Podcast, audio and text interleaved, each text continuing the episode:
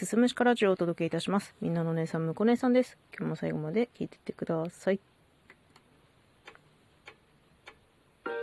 例に漏れず承認欲求モンスターな私、むこ姉さんなんですけれども、音声配信をやっている時のそれっていうのは、認められたいが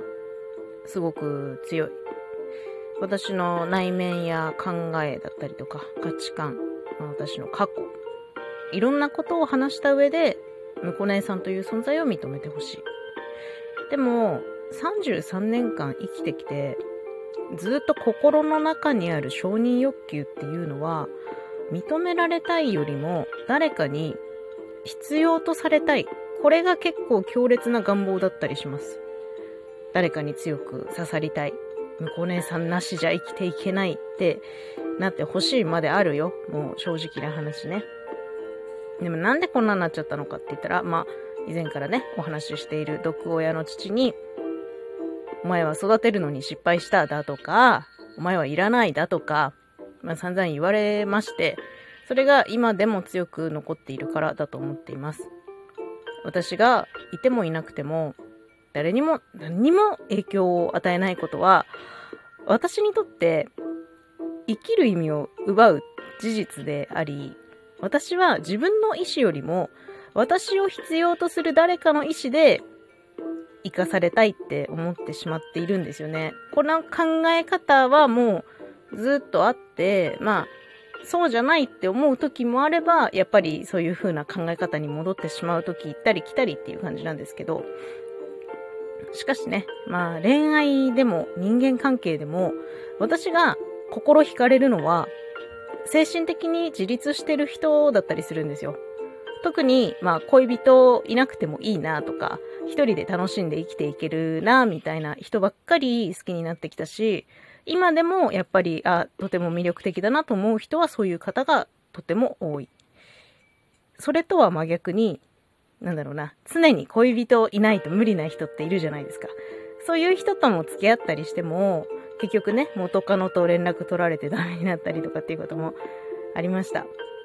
で、今の主人ですよ。主人もね、割と一人上手な方で、まあ、彼女行ったら楽しいだろうけど、自分の時間も欲しいしっていうタイプで、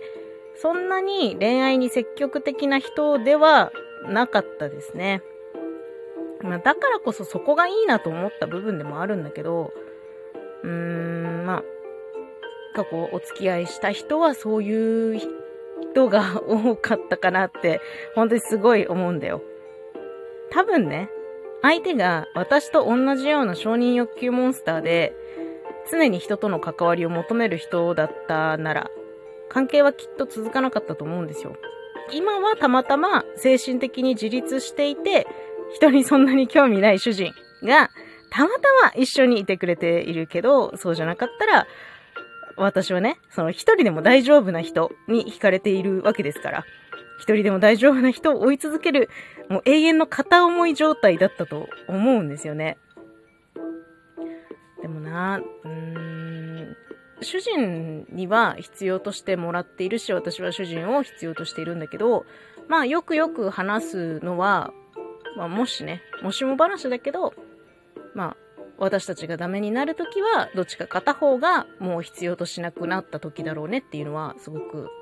ありますね。主人自身も私から必要とされることを生きがいとしているっていう風に言っていたことがあるので、うん。でもそれが、主人は不特定多数からではなく、私からの